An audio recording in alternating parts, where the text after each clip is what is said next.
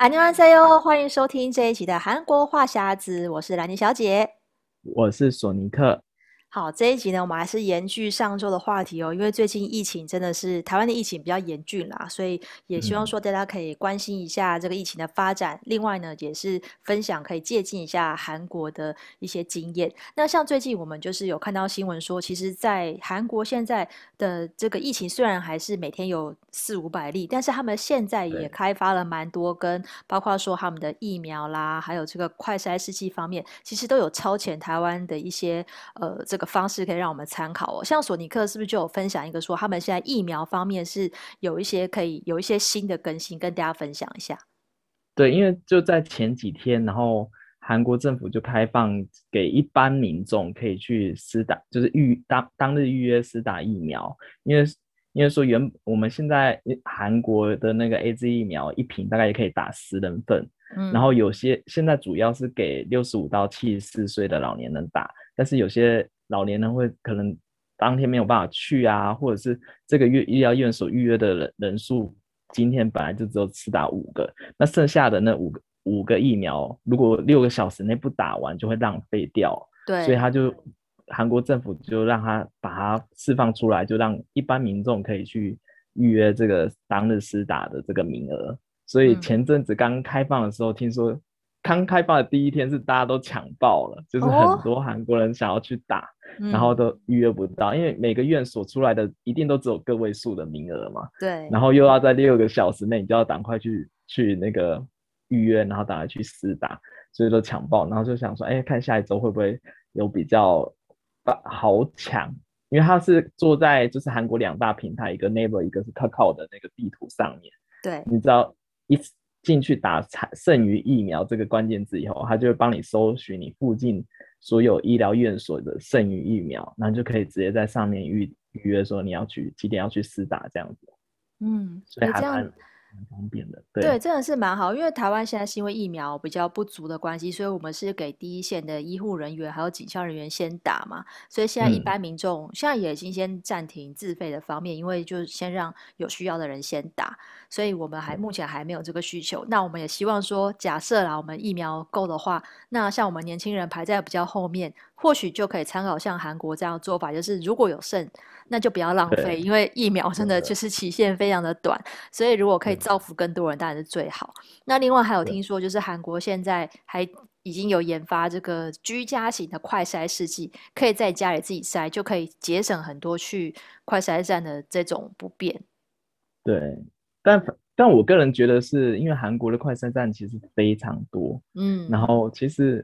就是你你只要到路路口或者是每一个小区都有快筛站，所以我觉得其实韩而且韩国我感觉我感觉现在快筛的人也比变比较少了，哦，因为很多人想很多，我觉得韩国人会比较想要就对疫苗会有兴趣，嗯，就是 我看因为我前几天就一直看有人在讨论的疫苗时就有。有台湾的人妻，就是已经去打、嗯、成功打了那个 A D 的那个、哦、那个那个剩余疫苗，啊，就是分享说其实还蛮方便。所以就是说，现在因为韩国的疫苗其实是没有像台湾这样不足的问题，所以它才可以赶快就是开放出来让大家打。所以这个疫苗的接种率越高的话，嗯、其实也是一方面让大家有足够的保护力，或许就可以不要那么紧绷。因为其实韩国现在疫情一样是每天有这种几百例，而且大邱才最近也爆发了这个酒店群聚感染，跟台湾的万华茶是有异曲同工之妙。对，我觉得其实也蛮高的，就是 它的确诊人数蛮高。但是我我、嗯、我个人观察，其实韩国现在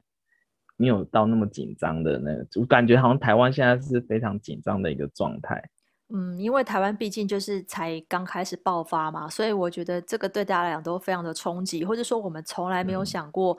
台湾会走走到这一步，就是因为我们去年一整年就是看其他国发生的情况，然后我们边境管制的很很很严密，所以我们。一直都比较没有这种本土社区感染的情况，可是现在就会变成说我们晚了人家一年爆发，然后现在有点措手不及啦，因为我们可能真的没有一个人想到，不要说政府没想到，民间我们也一直都觉得我们很安全嘛，所以我觉得这个情况跟韩国当初爆发好像就是不一样的感觉，但是幸好真的是幸好现在已经有疫苗了，因为其他国家去年这个时候是没有疫苗的。所以你可可想而知，你没有疫苗，很多人真的就是就是就是只能牺牲，就是有点有点不忍心，但是真的没有办法，嗯、对啊，所以我们当然是希望说，我们如果疫苗可以进来的话。就是可以可以尽快普及，但是也很老实的讲，疫苗其实是解决未来的问题，但不是现在眼前的问题。嗯、因为眼前台湾的医护其实是蛮紧绷的。我就想说，韩国好像看起来就是医疗上面比较 OK，好像比较没有这种什么呃病床不够啊，或者是之前好像一度传出韩国的什么加护病房只剩下两床，我有看到这样的新闻，那时候想说太可怕了吧，全国只剩下两床，那要怎么办？那好险，后来就解决这个问题。嗯，后来我好像好像是有一些医学大学的学生加加入支援之类的，我好像之前有看过这个新闻，嗯、所以现在现在感觉比较没有那么紧绷了，像像比较之前来说，而且现在韩国的状况，我他们韩国人自己觉得他们是相对稳定的。这个稳定，就是前阵子每天都有确诊，确诊那是是很稳定的成长。对，就很很平稳这样子。就我跟韩韩国老板这样讲，然后就是因为我们有一些合作厂商在台湾嘛，然后他们说现在现在台湾很多都是开始分流上班，或者是就是他们已经在家里工作，然后就觉得哦，好像还就是台湾比就是比较危险的，好像比较紧急的状况。对啊，那你现在也是要即将在家里上班吗？呃，我们公司就是某些部门可以的话，如果是可以不用进公司，我们就会采取分流，比如说十四天换换一个梯次在家上班，或是异地上班，嗯、就是我们有分流到另外一个办公空间。但是其实我们新闻业其实蛮多情况下是。还是蛮需要进公司的啊，所以在家上班这个制度，我我是觉得很比较难执行，因为我蛮多的同业，其他电视台的朋友，就是还是要进公司，但是我们至少还是有一些空间，因为其实老实说，台湾很多公司是本来没有居家上班这个选项，那是因为这次疫情太严重，所以很多公司才开放，才第一次有这样子让员工可以在家上班的经验，所以现在开始就是很多人。都会用一些视讯软体嘛，像是 Zoom 或是 Google Meet 来开这种线上会议，嗯、所以这个一定是一个趋势，因为我们已经报道了一整年，国外都是这样子，嗯、很多人是在家办公超过一年的时间。可是像在韩国的话，是不是？因为上次有聊到说，有些公司像索尼克也还是要进公司嘛？那有些如果不用进公司的话，是不是有其他替代的什么软体可以协助这个办公的方面呢？嗯因为其实从去年开始，很多大公司他们就是配合政府的政政策，所以他们就会区分，就每一个每个人负责的工作，如果是他可以不必要到公司的话，就会尽量让他让他们就是直接在家里上班。然后韩国，我觉得跟台湾比较不同是，韩国有 Line 跟 Coco 的两两大通讯公司啊，然后然后他们都会开发，就 Line 的话会有一个叫 Line Line Works 的一个就是办公软体。嗯，然后 Kakao 就就有 Kakao Work 的那个工作软体，它就是专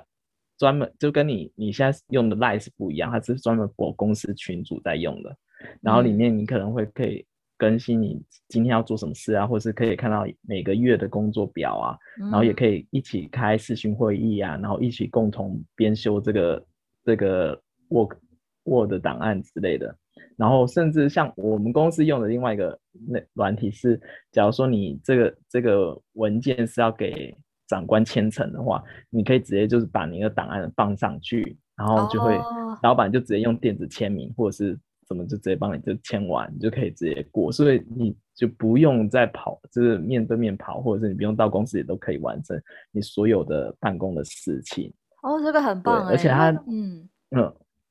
而且它这个办公软体就是它是分，就是假如说你你的那个办公就共用的那个云端空间是五 G 以内的话是不用钱的，就大家都可以申请。所以每一家公司它也不需要，比如说它内部没有建立这样的系统，它就直接套用 LINEWORKS，对对对，就可以直接用了。哦，对，哎，这很方便哎。所以，所以几乎韩国的话，大家不是用 LINEWORKS，就是用 KakaoWork 或是用我们公司那种 HiWorks，就是它都会有一个。嗯一个软体在在运行，然后像你请假也是直接在用上面就可以上用那个系统就可以直接请假，然后手机他们都会出手机版，所以就是你边走路的话，你就可以，哎，我今天请请年休、年年假之类的，就可以直接用手机操作完成。嗯、我个人觉得还蛮方便的。对，对，因为台湾一些应该是有些公司就开发自己内部的系统啦，所以就直接用内部的。那假设有些公司它规模比较小的，它没有这样子的机制，如果套用这样子的话，我就觉得哎，这样还蛮方便，可能是未来的趋势啦。就是以后都还要面对面跑签呈，其实很累，还有那个亲手签名啊，亲签还要盖章。对，用用这个好方便，就可以直接直接过，而且少了面对老板的尴尬。对，我觉得其实。台湾蛮多在办公上面的那种程序，吼，真的是蛮麻烦的。就是大家之前都是就是人工纸本这件事情，不知道为什么就是常常要列印出来再亲签。嗯、但是因为这个疫情过后，我相信很多公司应该会变成比较数位一点。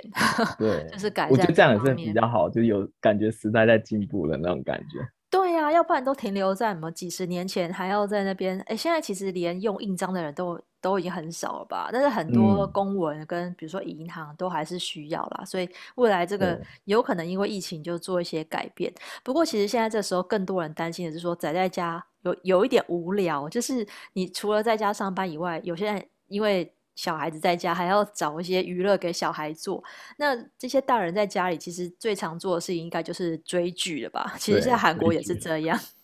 对，我自己我自己也是这样，因为因为最近韩国是下下大雨，然后我们就常常在家里，哦、然后我们在家里做最多的事情应该就是追剧。嗯，然后韩国比较流行的那个数位串流平台有有三个，一个是 Wave。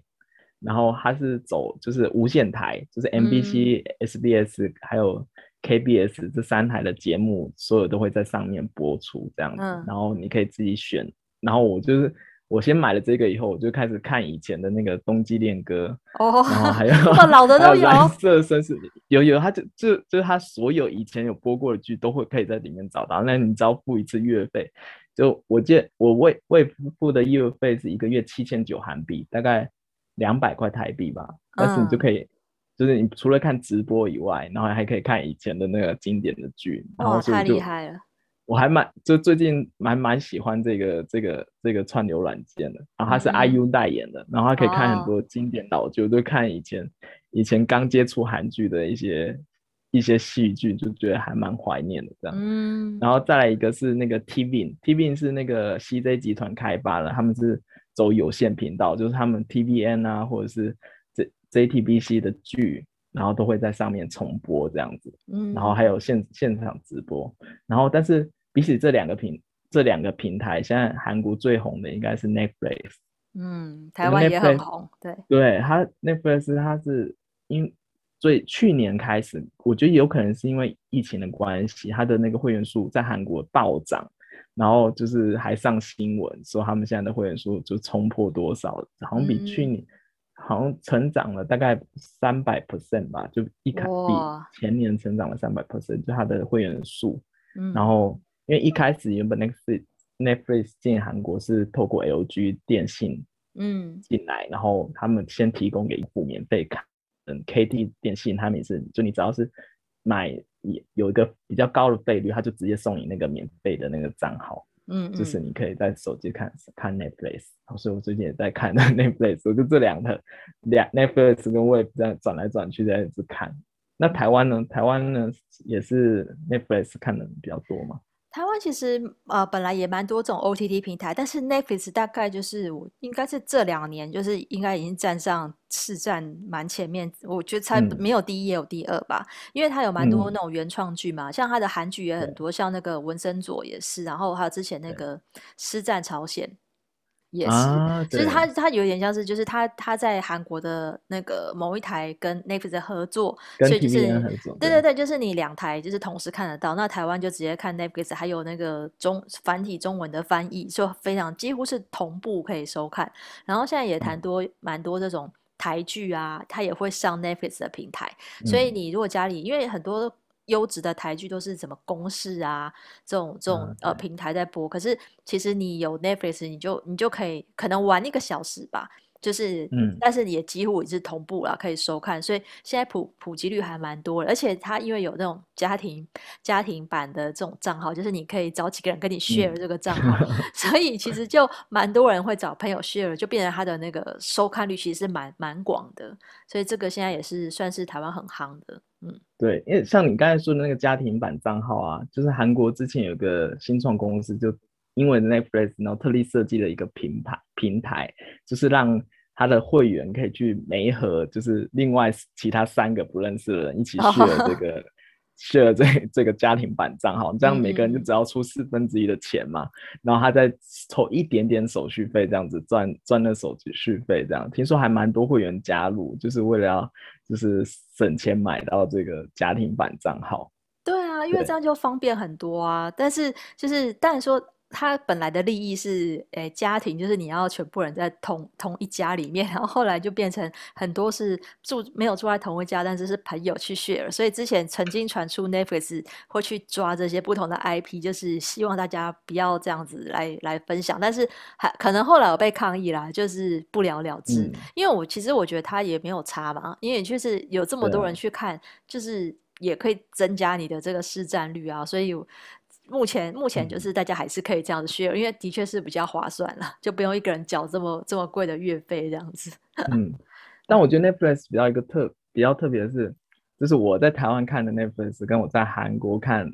的 Netflix，其实节目频道会会有有点不不一样。哦，对、啊。就有些台湾有播的，然后韩国就没播，嗯、然后有的是两边都有播的，嗯、但是它字幕会会没有。哎，你们那边看得到韩文字幕吗？它可以，好像可以，好像可以选择，哎，就是，哦、对，就是可以选择字幕，你要就是繁体中文还是韩文，可以，对对对，或是你看那个美剧也可以调成英文的，嗯，嗯啊，对，但是因为我只其实其实我有个朋友是在台湾 Netflix 上班的，哦，然后他是说 Netflix 的原创剧是所有各国字幕都可以看。但是如果你是那种他的买的那种版权剧的话，就会限制区域的字幕。就是假如说是韩剧的话，像像一样是韩剧那个，呃，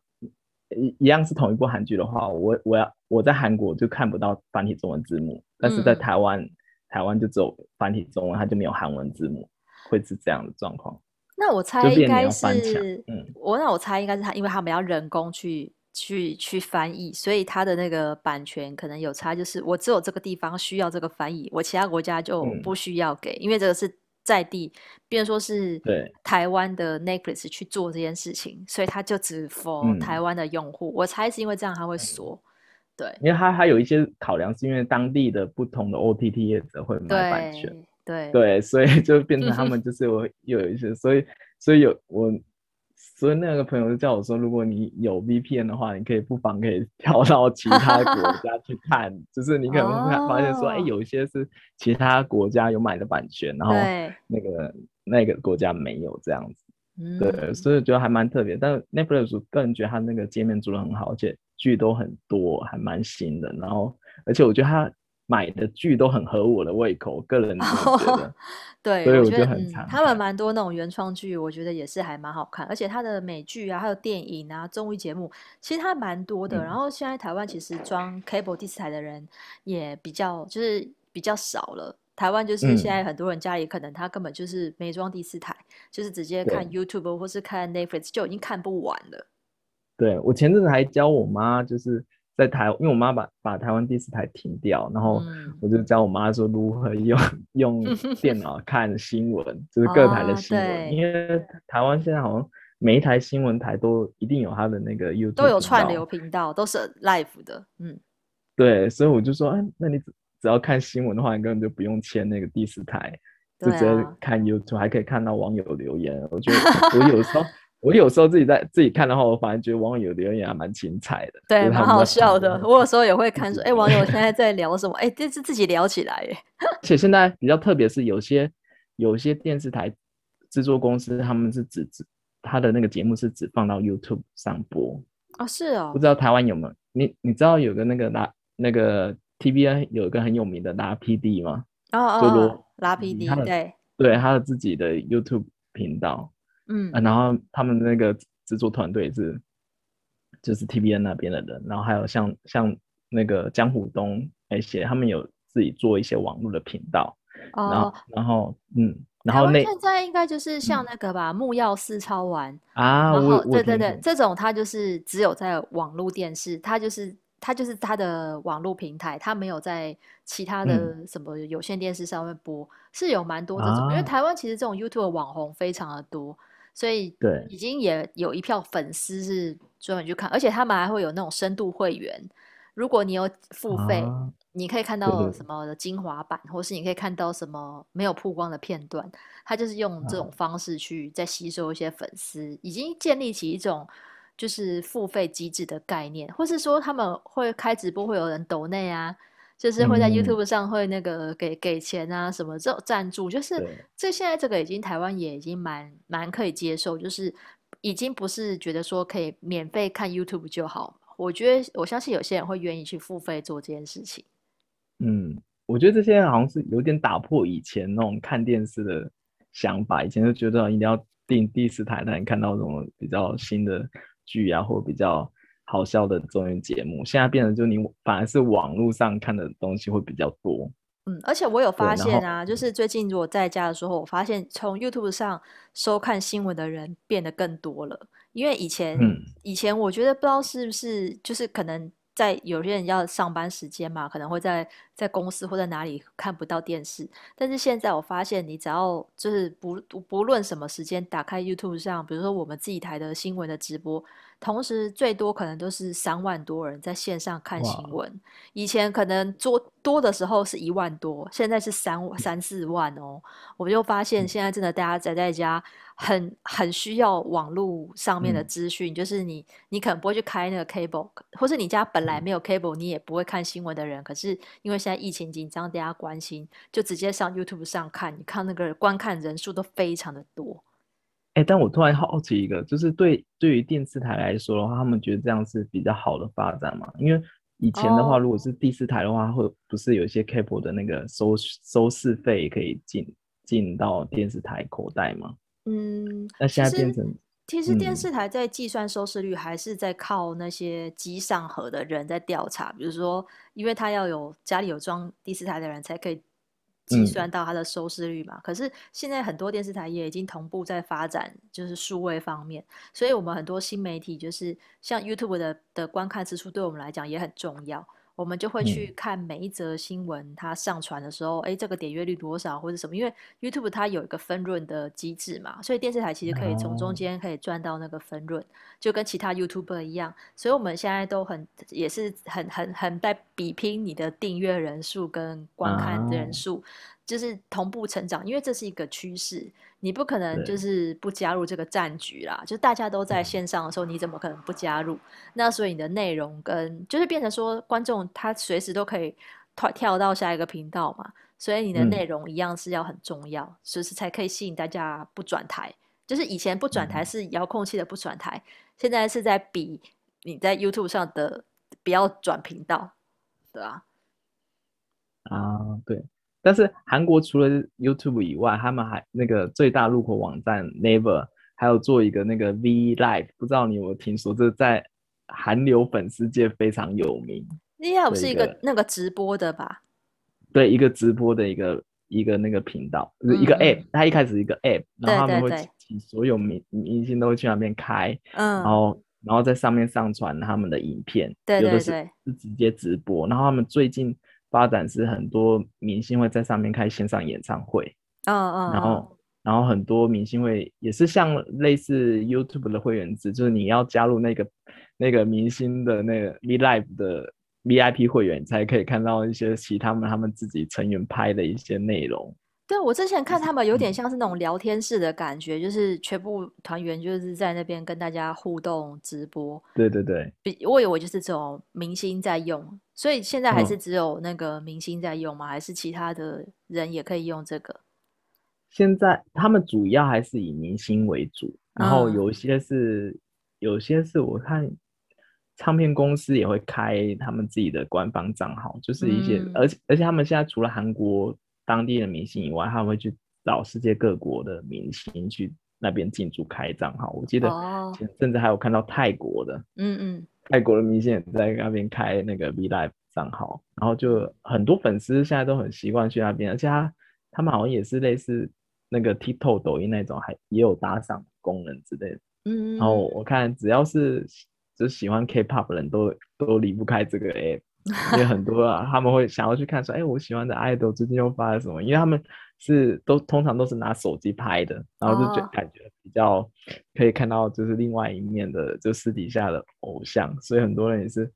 就是平常就如果是韩流粉的话，他们一定会手机就装这个 app 这样子。哦，我看台台湾人他现在是比较是用那个 IG，就是我看到很多艺人他们会用 IG 的那个 IGTV、IG 的直播。嗯就是没有另外用 YouTube 或是粉那个 FB，但是蛮多人会在 IG 上面就是更新动态跟，跟跟粉丝互动，嗯，对啊，我就想说，IG 其实现在好像真的是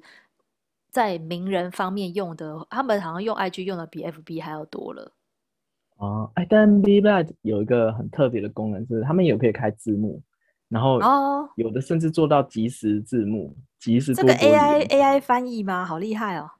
啊、嗯，也不知道是 AI 还是什么，就是他们应该不可能真人吧？应该没有人躲在那边翻译。他他们 live 有的有字幕的，他们会晚个几秒钟这样子。那应该是 AI 哦，那这很厉害。对，然后我就觉得还蛮蛮特别，我就觉得，而且像 Naver 这个公司，他们现在也有很也开始做那个网络剧，嗯，他们很多网络自己拍的网络剧，然后他就放在网络上免费让人家看，然后我觉得还蛮特别的，嗯、对，是啊。那宅在家另外一个，除了这个追剧，还有这个这个直播的这种频道，另外一个就是手游。手游其实，在疫情前就已经很很很夯了啦。我发现这个事情，然后现在大家宅在家就无聊，在在家时间太多了，所以手游好像又玩的更凶。索尼克也比较常玩的是哪一款呢？我我现在比较中毒比较深的，应该是那个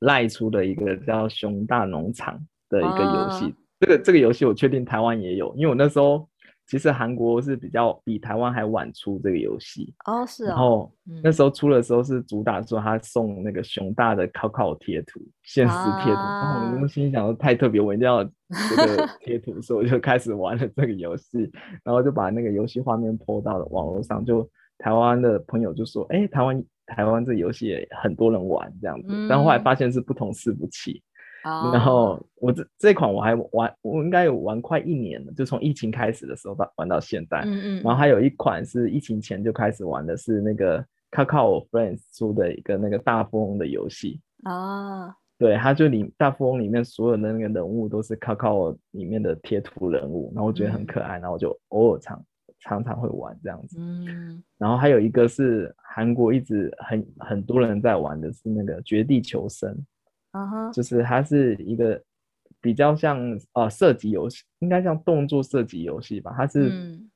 腾讯开发的游戏，然后非常火，在韩国也很红。它现在还是也是都一直，它已经出在韩国出了很久，然后都是一直前十名，前一都没有掉下来。所以这这三款游戏应该在韩国还都还算蛮有名的。嗯，对。那台湾呢？台湾你你现在有在玩什么游戏吗？我以前是完全不玩手游的人，然后后来呢，嗯、我只是去年底，因为就是有朋友推荐那个熊大上菜，那时候才就是可以过关玩一个得到蜡笔小新的贴图，嗯、然后就为了得到那 为了那个贴图一定要过关，所以我才我才下载开始玩，没想到我就开始沉迷到现在，然后 因为他、嗯、我是觉得他的那个里面的。做做的很精致，因为它里面其实是熊大在里面要、嗯、要做很多料理嘛，然后它每一关会有不同的，比如说这一关是日本日式乌龙面，下一关还有什么韩国辣炒年糕，嗯、然后它那个料理真的做的很逼真哦，而且。你如果就是他会要一直让你升级，你这个料理一加钱升级之后就会变成豪华版。比如说原本的辣炒年糕是小细细的，你加钱之后就变成大条的。嗯、我觉得他那个做的 非常的精致，而且很很真的是很拟真啦。然后里面的动作就是他连比如说他在炸炸东西的时候，那个炸物就是那个动画让你看起来就真的在炸，还会发出那种呲呲声，你就哇好逼真哦。然后所以我就觉得很好玩。它里面还有一关就是台湾的那个台湾。小吃还有蒸奶哦，就是你做饮料，你要先加加红茶、加牛奶，然后加珍珠。我觉得那个这个整整个做太，就是让你会觉得那个视觉上面就很好看，而且那个又会加上赖的那些沙粒、熊大跟兔兔在里面，就觉得很可爱。他们当客人吗？就是他们在他们会出现在那个料理上面，比如说你会看到沙粒的头是那个寿司上面的馅料。就很可爱，所以我就觉得它里面的人物其实人物其实是不同其他的造型，可是它的它有一些什么道具伙伴，然后还有它的料理上，比如说那个饭团上面就是兔兔的脸，就觉得很可爱，嗯、所以我这是我一直沉迷在玩的，而且我甚至就是为了它破例第一次花钱买爱心。我觉得我以前没有，我以前就想说怎么会有人怎么倾家荡产就是花钱去、哦、去玩手游，我没办法理解。然后现在我理解了，因为我就是。我就是现在就是要玩，然后我没有爱心，所以我不得不花钱 去买那个爱心。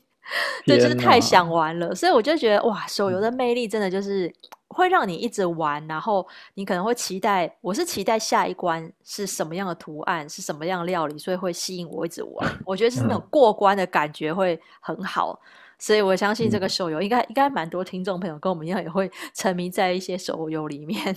对，然后而且我觉得有这种。这个很可爱的那种 character，就是那种人物出现的手游，我觉得还还，而且最好是那种你就不用一直盯着它，就是偶尔偶尔可以玩一下，它还可以继续玩的那种，是我个人觉得现在是应该最方便，因为有时候要上班嘛。然后就可以，哎，隔一阵子再玩，还可以接得上的那种。就是、我我的我通常就是睡前玩一下，五颗爱心没了就只好睡觉。可是有时候那一关刚好是开头比较简单，哎，五颗爱心有时候会玩一个小时，没发现怎么没有办法睡觉，一直玩下去，就舍不得睡那种感觉。我就觉得哇，真的是手游的魅力，我就终于感受到了。然后就是我们还有聊到，就是说，嗯、其实这个除了宅在家之外，其实韩国现在还有蛮多，就是因为服务这些宅在家的人，所以一些外送服务啊也变得比较升级了。嗯，啊，对，像韩韩国之前我们聊过，就是最大的那外送平台 Yogiyo，他们最近有出一个很特别功能，就是它可以帮你送美妆，就是一些韩国美妆店，你就可以不用出门，你直接在家里选，说我今天要买什么。乳液啊，或什么选一选以后，大概一一个小时内，它就跟外送餐点的速度是一样，就可以直接到你、嗯、到你家里这样子。嗯，然后甚至是假如说你要去洗衣服，外干洗衣服，你也不用出门，你就手机预约一下，他就会来这里收你要洗的衣服去送洗。嗯，然后像寄快递啊，你也是不用出门，只要在用手机软体预约一下，他就司机就会来来你家取快递。嗯，但是我觉得最特别是他们那快递服务是不加钱的，就是上门去你一件，他也是收送，所以我觉得这、哦、那这样很方便。对，对台台湾的话，就是在这两个礼拜突然就是爆发这个疫情以后，就开始多了很多生鲜的外送，然后很多是推那种整箱的蔬菜箱，就是直接，嗯、比如说像 Line Taxi 也刚推出，就是因为反正这些。计程车本来就在路上跑嘛，比如说他帮你去拿买那个生鲜送到你家，嗯、然后他就是一箱多少钱，然后现在试营运就没有另外收运费，这样就蛮好的。嗯、因为其实台湾现在就是希望大家不要出门嘛，不要去市场或是卖场。那但是你又宅在家要自己煮饭，那怎么办？就是这种蔬菜箱整箱送给你，然后里面有水果、蔬菜啊什么。对对对，其实我觉得。因为就是因为在家需要煮饭这件事情，逼得大家就是要去补货啊。之前是囤货嘛，囤一些泡面，可是你不可能每天吃泡面，你还是要 学蔬菜嘛，所以才会变成说大家还是照样上市场，就希望大家减少外出采买的机会。那这样新的外送蔬果的商机就来了，所以。我觉得这些东西都是在这两个礼拜突然出现，就是我们现在还在很早期嘛，所以接下来这种假设我们之后应该会更多类似，因为假设我们在家时间更长，就是不是只是两个礼拜的话，那很多事情会变成一个。就是我们说的是新日常嘛，New Normal，就是未来的世界已经跟之前不一样了，嗯、所以就是大家在家会有很多新的，嗯、这已经是以以前宅经济这件事情其实很久以前就开始了，但是现在是真真正的宅经济的爆发，因为现在是所有人都必须宅在家的时候了。对，但我觉得有些新的服务服务出来是比较好的，就之后你的生活也会变得更便利。对呀，对，嗯、我们是刚好是趁着疫情的就是就是没有人希望疫情一直延续，可是我们也要假设一个这个比较坏的打算，就是假设疫情持续，那你又不得不要继续维维持生活的状态下，那就必须要有一些变通的新方法。像很多餐厅，他们现在不能内用，也开始改成外送跟外带嘛，因为他总要总要做生意，总要赚钱，所以就是也是让大家就是衍生一些新的商机跟新的想法，可能就变成不能再固守以前的生活模式，就是你一定要因为这个疫情的改变，你自己也要改变想法，对啊，就是希望大家都可以，就是忍耐一下，就是因为没办法，就是现在是大家全国都很紧急的状态，就我们也是希望说疫情早点结束啦，对啊，嗯、对。非 常时期，大家共体时间。对，共体时间，那就希望大家宅在家的时候多多听，多多多收听我们的韩国话匣子 Podcast。那如果呃喜欢的时候，还是可以接收这些呃韩国的资讯的话，可以 follow 我的粉砖 Hello Lenny 莱尼小姐，还有索尼克的玩转韩国，都会带给大家最新的韩国资讯。那今天节目就聊到这边喽，下次再见，拜拜。嗯，拜拜。